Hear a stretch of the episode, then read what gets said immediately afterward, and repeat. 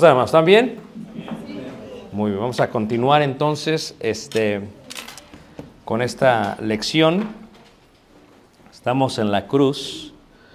Eh, reiterábamos, ayer hablábamos de los huesos de Gibat Hamidbar y decíamos que este encuentro de 1968 nos da una mirada al proceso de crucifixión romano. ¿Ok? Se encontraron al norte de Jerusalén los huesos de un hombre crucificado de unos 26 años de edad. Su altura era 1,67 de altura.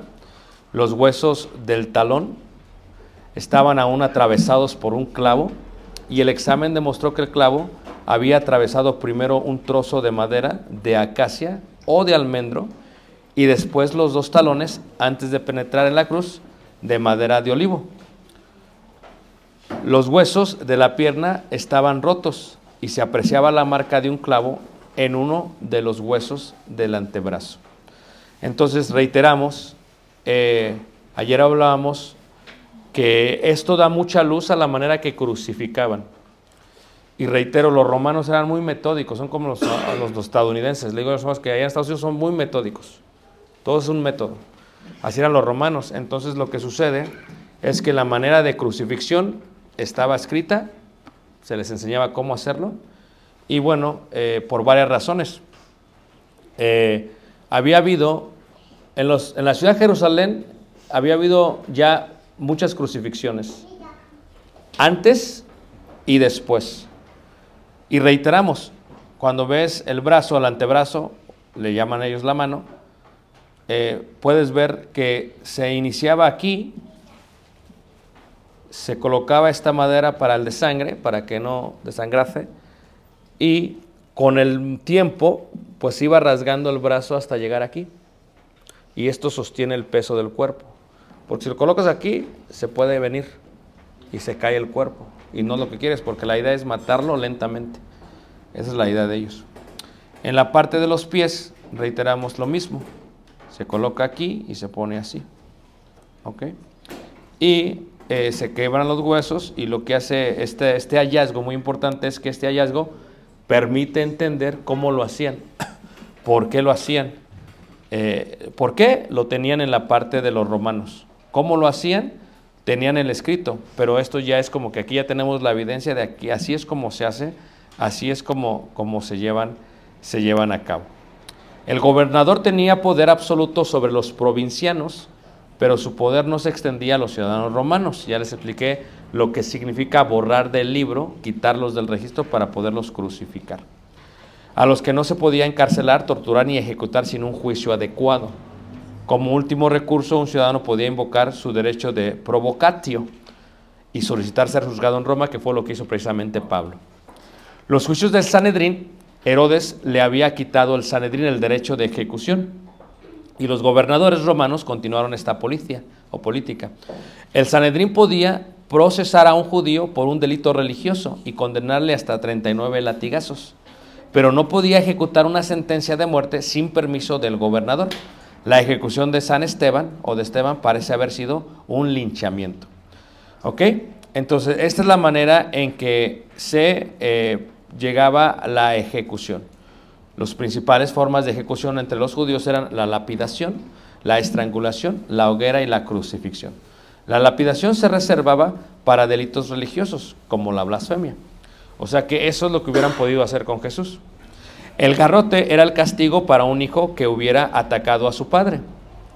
A los condenados a la hoguera se les enterraba hasta la cintura en estiércol, se les rodeaba de la parte superior de estopa y dos verdugos le abrían la boca introduciéndoles en ella antorcha encendida. Esto se usaba para los delitos sexuales muy, muy, muy graves. Entonces aquí tenemos el asunto de la crucifixión. Reiteramos, eh, se encuentran, eh, la idea es que colgado en un maredo, maredo, madero, eh, puede ser un árbol, porque madero en hebreo es hash, esto realmente significa, significa árbol. Eso no es ningún problema para ellos entenderlo. Jesucristo, por lo tanto, pasa por un gran vituperio. ¿Por qué? Porque pasa primero por Poncio Pilato, después de los juicios. Estamos ahorita en 173 de los bosquejos. Pasa primero por un, eh, por un este, juicio religioso, imperial, legal, divino y regresa al juicio imperial. El procedimiento eh, segundo del juicio imperial ya lo explicamos. Ya lo explicamos, que la mujer de Poncio Pilato le dijo, no tengas nada que ver con, era, con ese justo. Pero la multitud pide a Barrabás. Cuando lo tenían los soldados, según Marcos 15, 16 y 17, ¿verdad? Eh, hubo una gran burla de parte de ellos.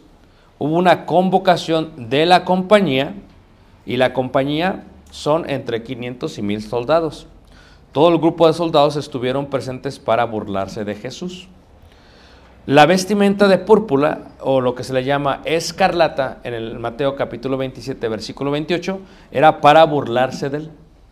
Eh, en la colorología, en la Biblia hay colorología, materiología, eh, simbología, hay muchas guías. ¿Por qué? Porque cada color tiene un símbolo o un significado en la Biblia. El color púrpura es realeza. Y se lo pusieron porque él decía que él era el rey. Y de esta manera estaban humillando, humillando a Jesús. La corona de espinas, la espina es normalmente de una pulgada, más o menos. Cuando tú visitas Jerusalén, hay muchos arbustos y a los arbustos le llaman el arbusto de la corona de espinas. Y nosotros a veces vamos en el autobús, puede bajar alguien, puede cortar y puede hacer una corona de espinas. Y se la regala a los que van con nosotros. Entonces, mi esposa tiene creo que dos en la casa, así más o menos grandes las espinas. Eh, pueden penetrar, están filosísimas o pueden penetrar y son duras, pueden penetrar sin ningún problema eh, eh, la piel. Entonces, la corona de espinas era tejida de espinas, ¿verdad? Las espinas son muy amplias en Jerusalén y causaba un gran dolor. Era dolor, era sangre, era vituperio, era burla. Todo esto le estaban haciendo a Jesús. Lo golpeaban con una caña en la cabeza. Caña no piensen que es como un pedazo de caña. Caña es como un bate, una vara. Le escupían. Eh, esto es una forma de burlarse con saliva. No sé si a quién le han eh, alguna vez le han escupido, pero es muy humillante que te esculpa alguien. Este, luego lo, lo, pusieron de rodillas, reiteramos burlándose, y lo escarnecían. ¿okay? Después de haberle escarnecido, le desnudaron la púrpura y le pusieron sus propios vestidos y lo sacaron para crucificarle. So, las marcas de Jesús no son físicas, primero son emocionales, son sentimentales y son espirituales. ¿Ok? Y ya después las marcas van de eso a físicas, a físicas totalmente. Jesús lo mandan a azotar y sí, eh, eh, los, los azotes son de piel. Aquí en, aquí en León se hace una de las mejores pieles de todo el mundo. Amén, hermanos. No se rían. Y quiero decirles que los zapatos que traigo puestos son de, de aquí de León. Y que los que compré ayer son de León. Y que hace años que vine me compré unos zapatos de León color cafés que me encantaron. Tienen muy buenos, los mejores zapatos de todo México. Amén. Gloria a Dios. ¿Ya me recuperé? Ok, ya. Seguimos. Seguimos. No vamos a hablar de Turquía. Seguimos. Entonces, eh, la idea es que todo esto ya estaba profetizado por el profeta Isaías. Isaías 53. Cuando tú hablas con un judío, con un israelita, ellos entienden la profecía de Isaías 53 distinto. Aquel siervo que está siendo humillado, para ellos no es Jesús, para ellos es el propio pueblo de Israel, a través de los últimos eh, 28 siglos. ¿Ok? Entonces, pero nosotros sabemos que se habla de quién? De Jesús.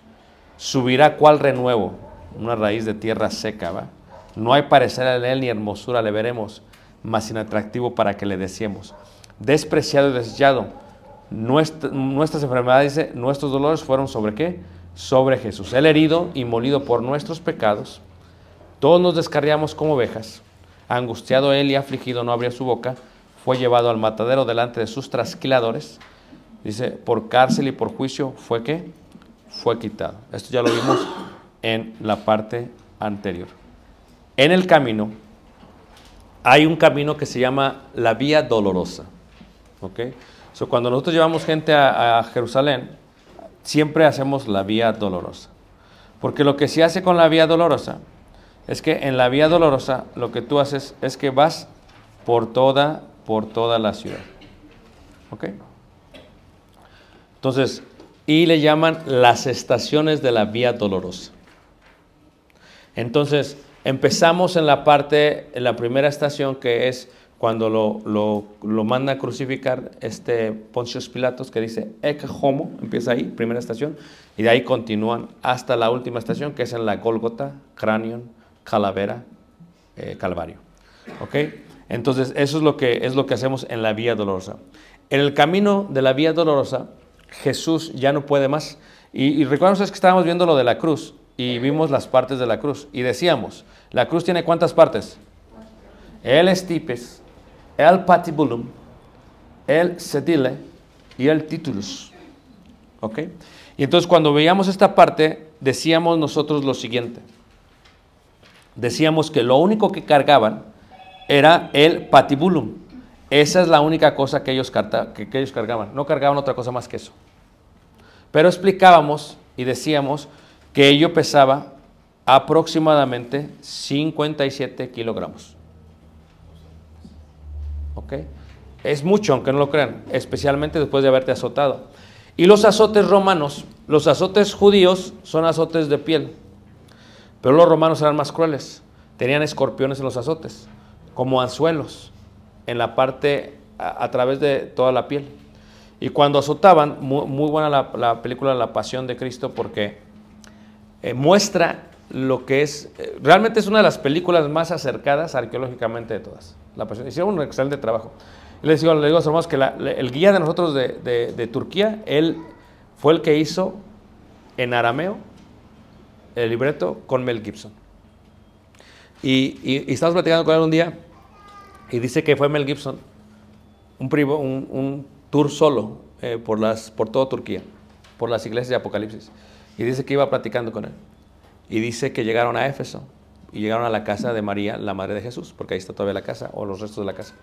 Y entonces dice que, que llegando, que Mel Gibson, ¿verdad? Que estaba con su puro, dos guardaespaldas, y lo llevaba. Y dice que él acabó de fumar, eh, y dice que saliendo, que le dijo a él, dice este, dice, quiero hacer tres películas. Dice, eh, una de la Madre de Jesús, una de la Pasión de Cristo, que fue la que hizo, y una de la iglesia primitiva. de la resurrección de la iglesia primitiva. Y entonces le dice el guía, eh, eh, ese es el guía. Le decimos Bill, pero es Buyen. Y le dice, dice, mira, dice, eh, se fue, ¿no?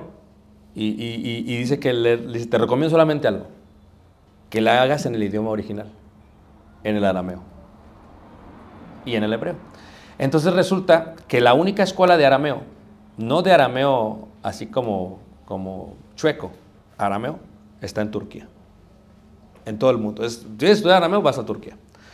Y, este es, eh, sabe mucho arameo este hombre. Y entonces, ¿qué pasa? Que Mel Gibson se fue. Y después de un tiempo, dice que le habló por teléfono. Hey, William, ah, soy Mel. Dice, I'm Mel. Dice, this is Mel. Dice, este, voy a hacer la película, pero creo que tú me hagas el libreto. Pues, pues yo no sé arameo. Y ahí se aventó. Y la voz, ¿han visto la, la pasión de Cristo? La voz de Jesús es el primo de él.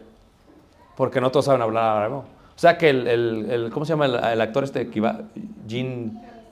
¿ah? Él no, no, él no es su voz. Dices, ay, qué bien habla el arameo. No, es, es el primo. Él más mueve la boca. Es el primo de Buyent quien hace la voz de la pasión de Cristo. Entonces es muy interesante esta parte, porque en el caso de la cruz, regresando a esta parte, ahí se ve cuando le golpean a Jesús y se ve cómo sacan la piel de atrás, lo cual coordina con la parte del trasquilar. Trasquilar, por sus trasquiladores. Entonces, cuando Jesús está pasando por todo este tormento, por, por todo esto, ¿verdad? ¿Qué es lo que pasa? Lo llevan una vez más a la calavera, a la Gólgota. ¿Ok? Entonces, la vía dolorosa termina realmente con la Gólgota. Es donde termina la vía dolorosa. Y ahí sucede un acontecimiento muy importante porque se colocan las tres cruces. En el camino, Simón de Sirene le ayuda, ¿verdad que sí?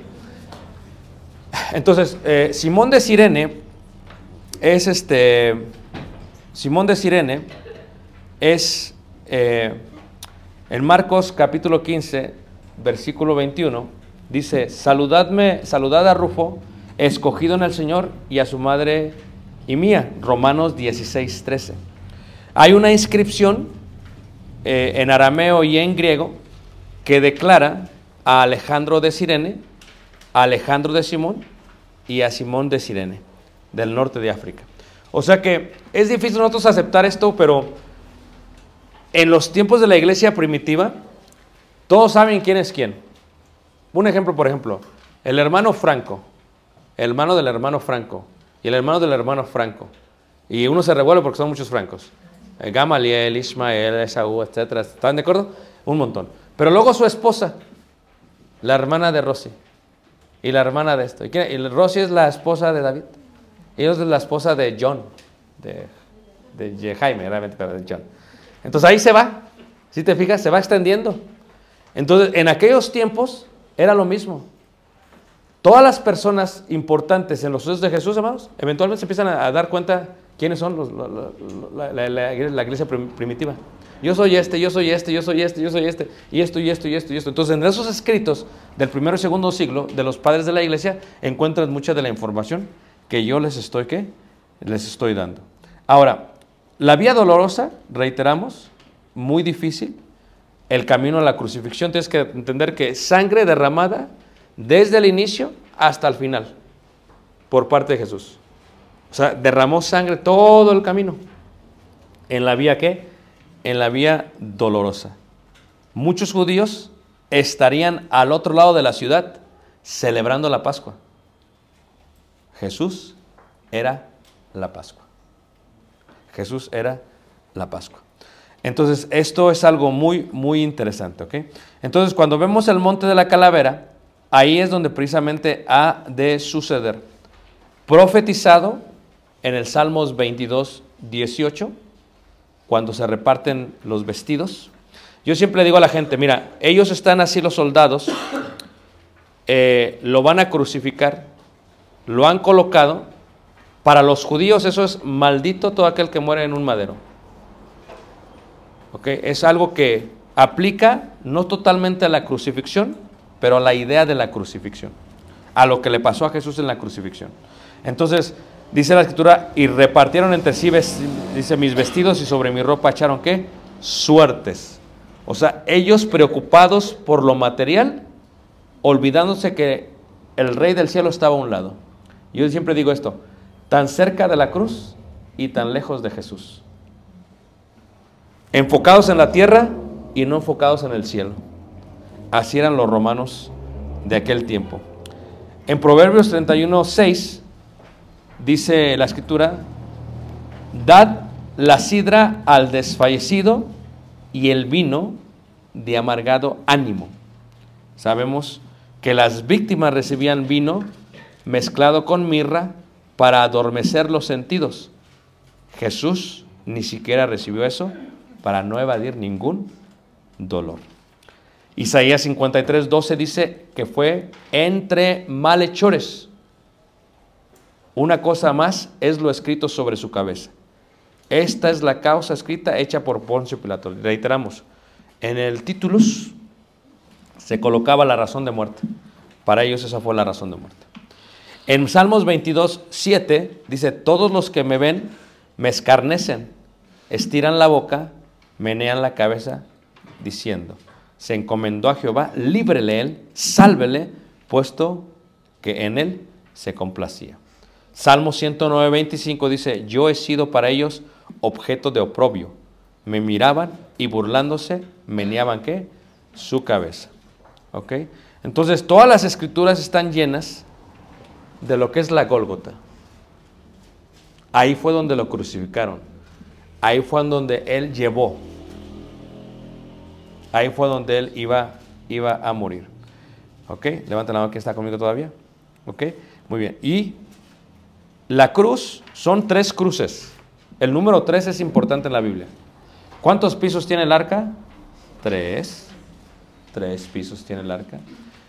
¿Cuántos lugares tiene el tabernáculo? Tres. El patio, el lugar santo el lugar santísimo. Tres.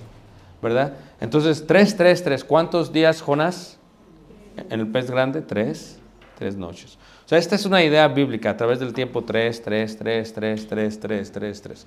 ¿Okay? ¿Cuántas cruces tienen que ser? Tres. ¿Okay? Simón de Sirene, ¿verdad? Fue encargado a llevar la cruz y la posición de la cruz, ya lo, ya lo vimos esto. Los horarios de la cruz es la hora sexta hasta la novena. En la hora doceava debían haber bajado a Jesús antes del atardecer del día viernes. ¿Ok? Viernes para nosotros sábado para ellos. Entonces, ¿qué es lo que sucede? Eh, la hora novena. ¿Cómo se miden las horas? Cuando amanece, primera hora, segunda hora, tercera hora. So, la tercera son como las nueve. O sea, primera hora, segunda hora, tercera hora. La hora sexta es qué? Mediodía. Es mediodía. ¿Ok? Hasta la hora qué? Novena. ¿Hasta qué entonces? Ah, tres de la tarde. Y luego la hora doceava, que están previniendo esa parte, pero esto ocurre un eclipse. Y ya les expliqué que está marcado históricamente. No lo puedes mover. ¿Ok? Los títulos de la cruz, griego, latín y qué? Y hebreo. La cruz de la incredulidad es aquel hombre que no cree en Jesús estando ahí. Pero hay una cruz de fe. Aquel que sí creyó y que le dijo al otro, nosotros a la verdad justamente padecemos porque recibimos lo que merecieron nuestros hechos, mas este ningún mal hizo y dijo a Jesús, acuérdate de mí cuando vengas qué? En tu reino.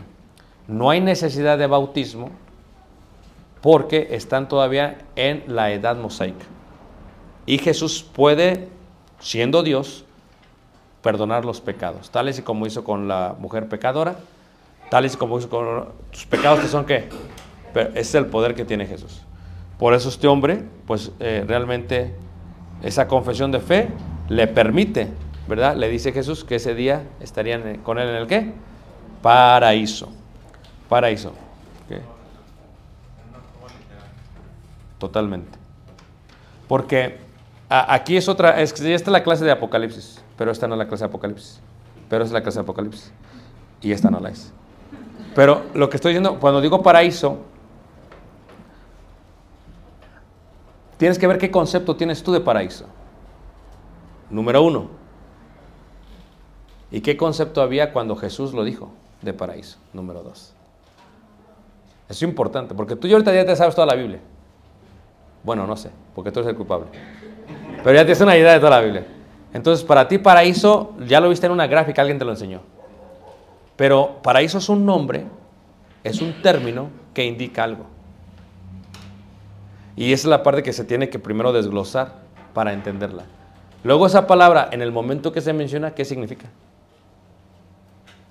Esto todo es importante. ¿Estaba con él el paraíso? Sí, entonces entendemos que si iba a estar con él, el paraíso es el seno de Abraham. La parte de consolación donde estaba Lázaro. A eso me refiero. A eso me refiero. O sea, esa es la parte de que eh, paraíso eh, es la clase de Apocalipsis. Eh, eh, es, que, es, que, es que si me meto, me voy a meter de, lejos. Y luego dicen, no, el hermano agarró monte. No, agarré monte porque ustedes me dijeron. Entonces, entonces eh, lo que tú tienes que entender es que nosotros tenemos convicciones muchas veces que nunca hemos razonado, comprendido y meditado. ¿Me entienden todos? O sea, hay gentes que piensan y hay gentes que piensan que piensan. Entonces, ¿qué estoy diciendo con esto? Si yo te enseño algo a ti, tú te vas con ese paradigma y esa idea. Y yo le digo a la gente, ¿me entendieron? Y todos, sí, amén. Levanta la mano. Y, hacen así, y en la mente, quién sabe qué dijo el hermano, pero modo que no lo hace. ¿no? Entonces, ¿me entiendes? Eso hace mucho la gente. En las clases eso hace mucho la gente. Entonces, eh, tienen el, el conocimiento, pero no tienen el proceso. O sea, 2 más 2, 4. Y 4 más 4, 8. Pero ¿cómo lo aprendes de memoria? Cuando está tu mamá con la chancla. Y ya, órale. Uno más uno. uno ¿Verdad que sí? Entonces, ¿qué pasa? Así te lo aprendes tú. Pero no, no lo razonas. Sabes que 2 más 2 es 4, pero no sabes por qué. ¿Te has dado cuenta de eso? Eso pasa mucho en el ser humano. Tiene, tiene el resultado, pero no tiene el, razonamiento. O sea, tiene el conocimiento, pero no. Entonces, en la Biblia así sucede. Entonces tú dices, no, el paraíso es este. Nunca ni lo has razonado. Eh, les pongo un ejemplo, ¿ok? El ejemplo muy sencillo es la idea de, de, de, de, tener una relación intrínseca con Dios es espiritual. ¿Ok? Entonces yo les pregunto algo. ¿Estamos en presencia de Dios ahorita, sí o no? Ok. Entonces, ¿está Dios con nosotros, sí o no? Sí. Ok, ok, muy bien. Entonces, ¿cuál es la diferencia entre ahorita y la eternidad?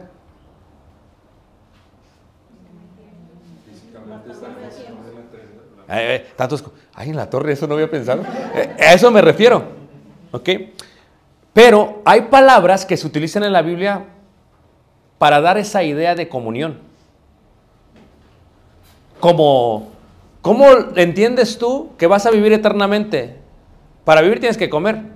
Pues te voy a dar un árbol que si comes de él vas a vivir eternamente. Es una idea de comunión. O sea, no es como que, escuchen lo que voy a decir porque esto mucho tiempo para explicarlo y poco tiempo para hacerlo. ¿okay? Entonces, ¿qué pasa? Cuando lleguemos allá, eh, escucha, no vayas a malinterpretarme, ¿ok? No es como que vas a ver el árbol. ¿Me están siguiendo? Sí. La idea es, el árbol de la vida es una idea humana que podemos entender para dimensionarlo. Y son los títulos que salen en la Biblia.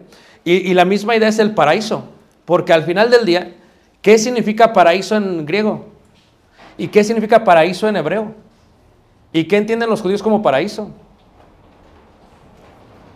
Y ahí está la respuesta de la pregunta. ¿Me entendiste? Y ya acabé. Entonces, quieren más, pero ese es el Apocalipsis, ese que no podemos meternos en uno al otro. Sería una falta de respeto a, los órdenes establecidos por Loma Bonita. Seguimos aquí con esto. Estamos en la 177. ¿Ok? Eh,